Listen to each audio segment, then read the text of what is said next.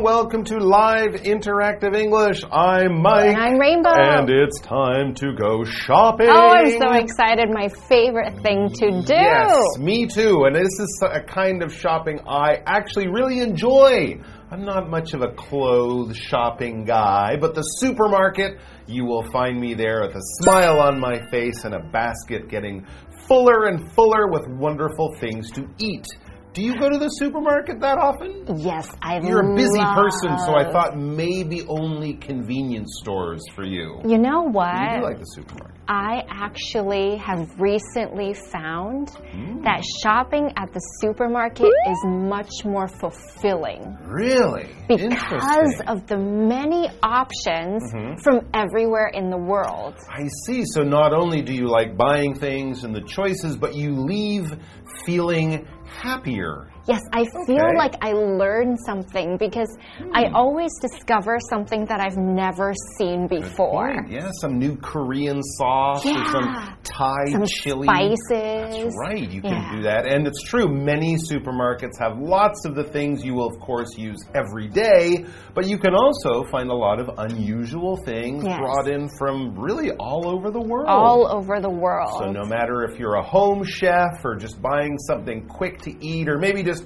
picking up a few snacks for a movie night, the supermarket is definitely, as our title says, where you can get everything you need all at once. It's true. Or you can even do it online. You could do it online, And they'll deliver it but to that's you. lazy. I I, like to walk it. around it, Mm, and then you get free cheese. True, too. true, Let's true. check out our article.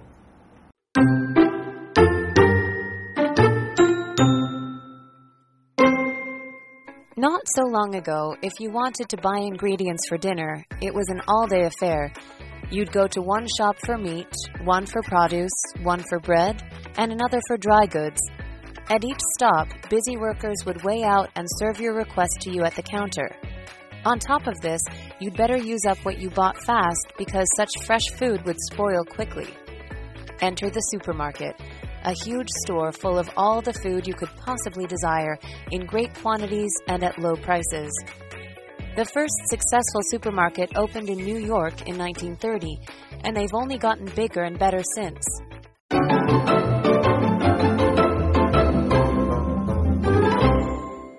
Right, supermarkets, as it says, everything you need all at once. And since you can find a supermarket in almost every neighborhood of every city, you might think that they have been around for a long time. But really, supermarkets haven't been common for much more than just about a hundred years. So for Very recent. a long time, yeah, people had much more difficulty getting the food they need to eat and take and cook at home. So let's find out about the history of supermarkets. Okay, let's get started with our article.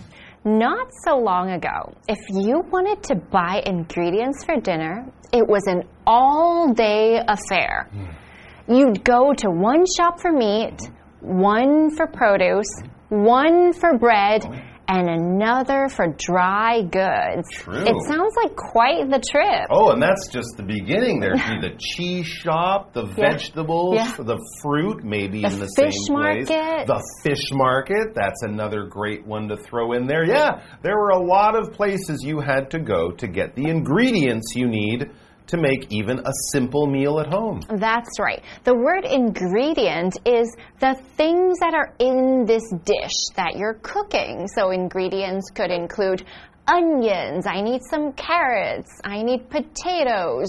Ingredients can be a part of a dish or if you want to buy something at the supermarket and you want to know what's inside of it, you can read the package, which gives you a list of the ingredients, such as sugar, gluten. You can read the ingredients list. So ingredients is basically what's inside of something. So I have a sentence for you. This dish is made with unusual ingredients. I wonder what strange ingredients hmm. there are. Yeah, probably not something common like rice or tomatoes or salt and pepper. Maybe, I don't know, kimchi. Oh, it's maybe, unusual. Maybe some unusual spice from another part of the Yeah, world. But yeah. yeah, these are the places, these are the things, I should say, ingredients we get at these places called supermarkets today.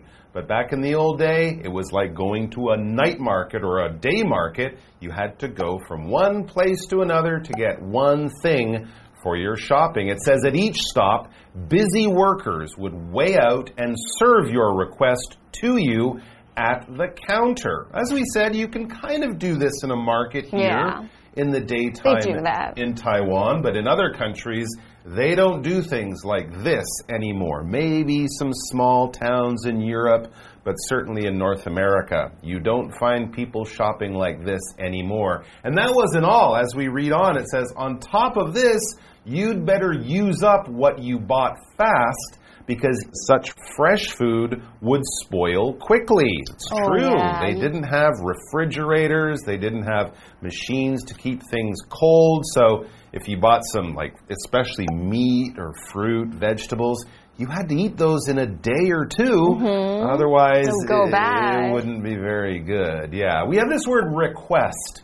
When you ask for something, you request that thing, so we can use it as a verb. You might request to have an extra large room if you're traveling with your family on holiday, or you could request a, a seat by the window on an airplane. But when you ask for something, that is to request, and what you ask for is also a request, okay? I requested a window seat on the plane. That special seat was my request, the thing that I was asking for. So we can use it both the action of asking for something or the thing that we are asking for. It says, Your request for time off was denied. I requested time off.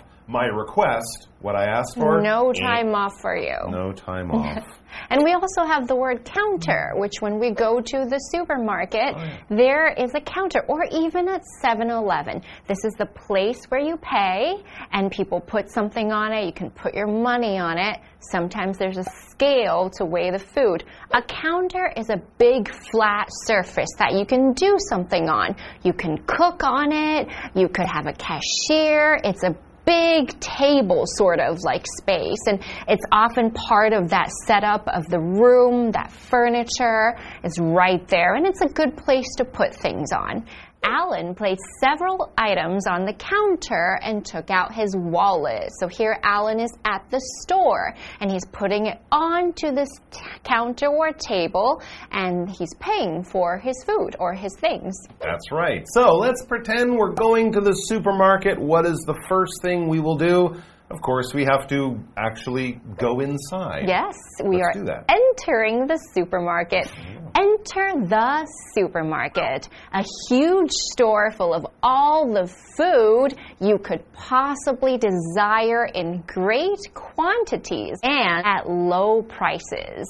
The first successful supermarket opened in New York in 1930, and they've only gotten bigger and better since. Ah, Interesting. the supermarkets in New York are amazing. Well, sure. The New York often has new things when they come out. When we said enter the supermarket, there, of course, we could talk about walking into the supermarket, but also when we sort of talk about a time when something was introduced, a time when we first saw a new invention. We can also use it that way. We might say in the 1890s, people used to ride around on horses, but then enter the motor car. Then motor cars appeared, they became common, and of course things changed. 1930. It's Not that long ago, So I guess before that they had little what we would call grocery stores. yeah, But a home mom and pop stores. That's right, more like a convenience store that we would know. So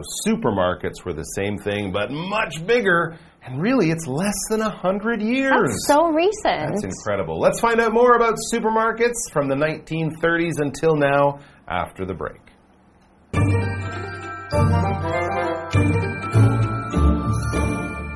Hello，大家好，我是 Hanny。同学们喜欢去传统市场买菜吗？或是你的家人喜欢去吗？还是你们喜欢去超市呢？我们这两天的课程是要介绍超市的发展。那么课文一开始就提到说，在不久前啊，如果是想要买晚餐的食材，得花一整天的时间，你可能得分别跑好几家店去买肉啊、买农产品、买面包等等。在这些店家，忙碌的工作人员会在柜台帮你称重啊，提供你所要求的事物。除此之外，你买到的东西最好也要尽快用完，因为这么新鲜的食物很快就会变质了。好，那么接下来呢，就轮到超市登场喽。超市有各种食物商品，量多又价格便宜。那课文就写到说，第一家成功的超市是在一九三零年在纽约开幕。从那之后，超市就变得越来越大，而且越来越好。我们看单字 ingredient，它是名词，表示食材、成分或是原料、要素。Rainbow 老师在提到食品包装后面这种成分表时，他有提到 gluten gluten，gluten 就表示麸质，所以我们说 gluten free 就可以表达无麸质的。下一个单字 request，它当名词表示要求的事物或者是要求请求。再来 counter，counter 表示柜台是个名词。那这边两个重点，我们进入文法时间。好，我们来看第一个重点是 on top of 加名词，是指除了点点点之外还有什么什么。On top of 是做介系词用，就相当于 in addition to。例如，She had a sore throat on top of the fever。她除了发烧之外还有喉咙痛。好，那补充一下，我们也常常用 on top of this 或是 on top of that 去表达此外，而且其中的 this 或是 that 是用来指称前面所提到。的事，那这是惯用的说法，是当副词用。这时候啊，就相当于 in addition。举例来 说，Patrick always arrives on time. On top of that, his job performance has always been excellent. Patrick 总是准时抵达，而且啊，他的工作表现一直都很杰出。 好，第二个重点是 since 的词性用法。首先呢，它可以当副词用来表达此后、从此。例如，They moved to Hualien five years ago and have lived there since。他们五年前搬到花莲，从此就住在那里。那第二个 since 可以当介系词或连接词去表达自从什么什么以来。那么之后是接表示过去的时间的这个名词啊，或是子句。主要子句呢，常常会搭配完成式或是完成进行式。举例来说，We've been here since 7:00 a.m. 我们从早上七点就一直在这里了。或者是 He's been watching TV since he got home from school。他从放学回到家就一直在看电视。那第三个 since 它可以当连接词来引导原因的子句，去表达说因为怎么样，既然怎么样。像是 They decided to go out for a walk since it was a nice day。由于天气很好，他们决定出门散步。好，接话课文中。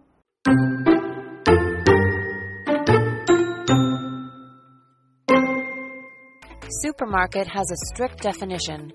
Stores had been referring to themselves as supermarkets since 1916, but many lacked the features needed to earn the name. According to the Smithsonian, a supermarket must include self service, have separate departments, offer discounts, feature advertising, and sell large volumes of merchandise to count as one. Not everyone appreciated supermarkets. In the 1930s and 40s, the popularity of supermarkets rose sharply among customers looking to save both time and money. However, many of the smaller stores that these customers once depended on began to get pushed out. Today, relatively few independent butchers and bakeries remain.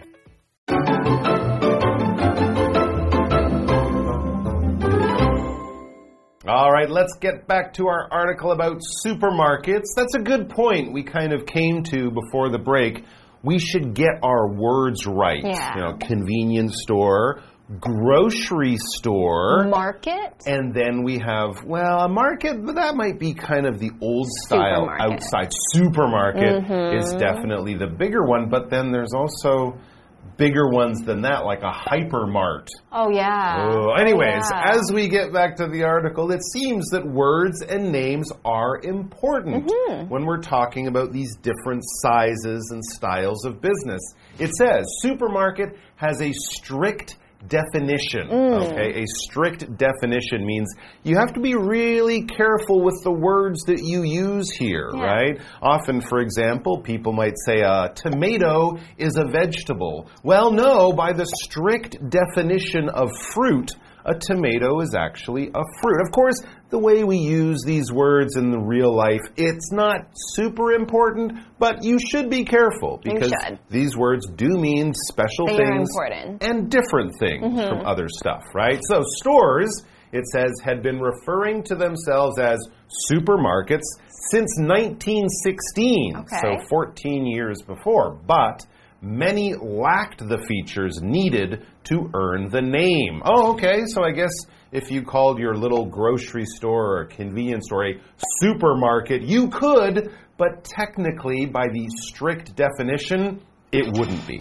According to the Smithsonian, a supermarket must include self service, Mm-hmm. have separate departments, Uh. offer discounts, feature advertising, and sell large volumes of merchandise to count as one.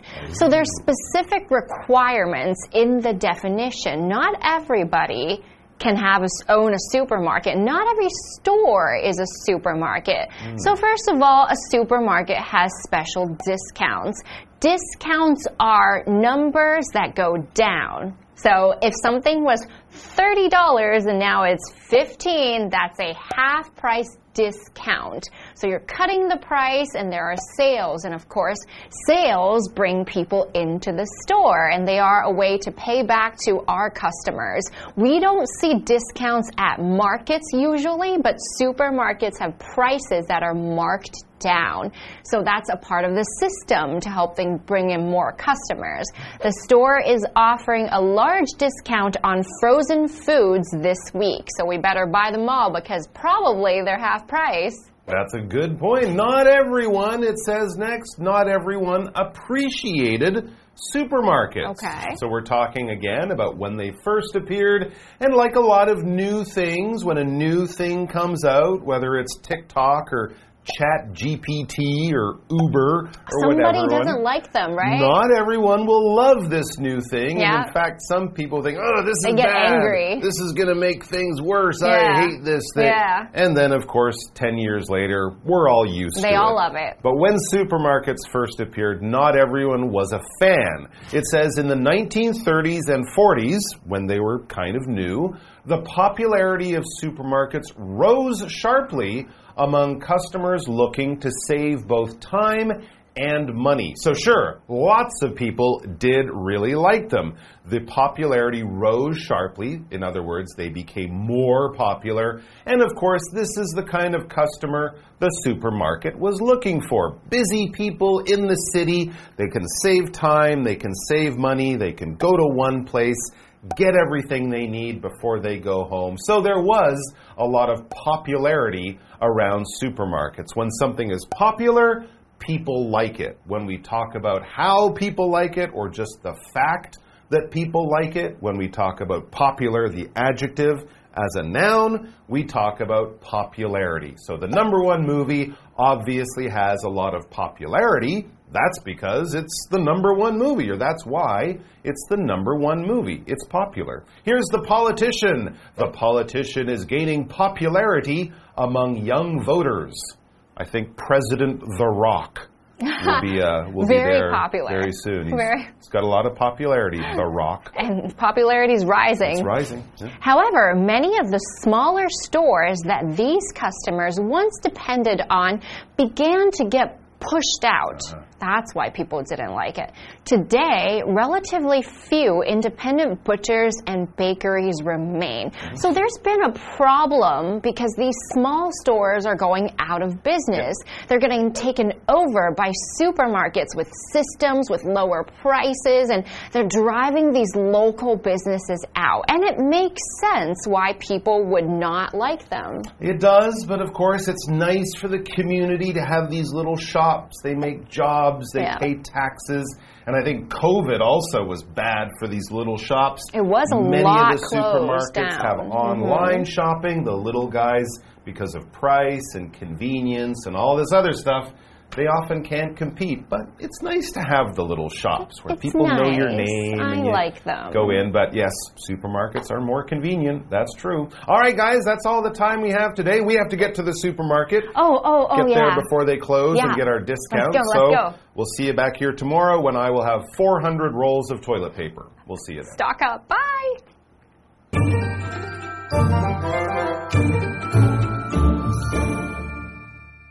不是随便一家商店都可以自称为超市哦，它其实有严格的定义。那根据史密森尼学会的说法，一间超市必须包括自助服务，有各自的部门，有提供折扣，有做广告和销售大量商品，才称得上是一间超市。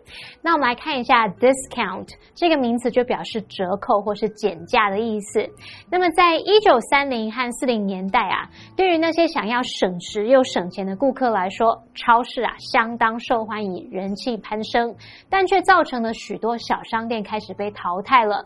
那如今就只有相对少数的独立肉铺啊，还有面包店有留存下来。单字 popularity，它就是在 popular 后面加 ity 这个名词，表示流行或者是受欢迎。那这边一个重点，我们进入文法时间。好，我们来看这个重点是 be looking to 加上原形动词，是表达计划怎么样，打算做某事。那这个用法呢，常常用进行式来表达，像是 they're looking to adopt a cat，他们打算要领养一只猫。好，那以上就是今天的讲解，同学别走开，马上回来哦。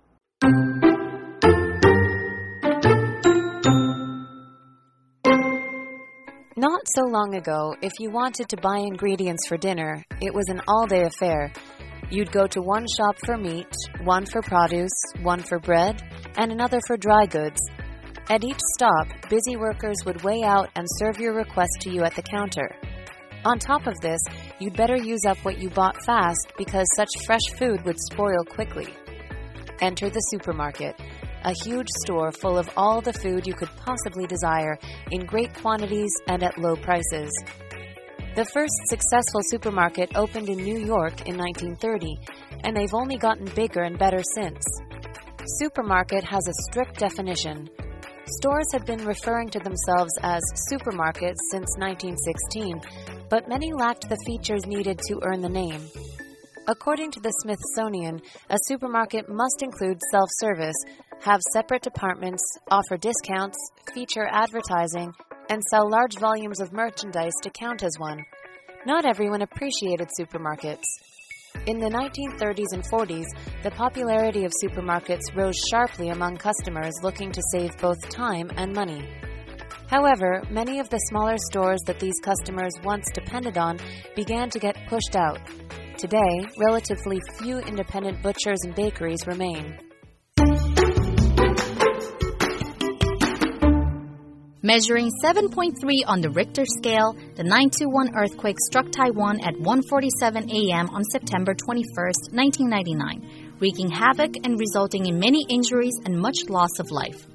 The Chelungpu Fault, a thrust fault, rose by 2.5 meters beneath the sports field of Guangfu Junior High School in Wufeng and created a 340 meter long fracture surface.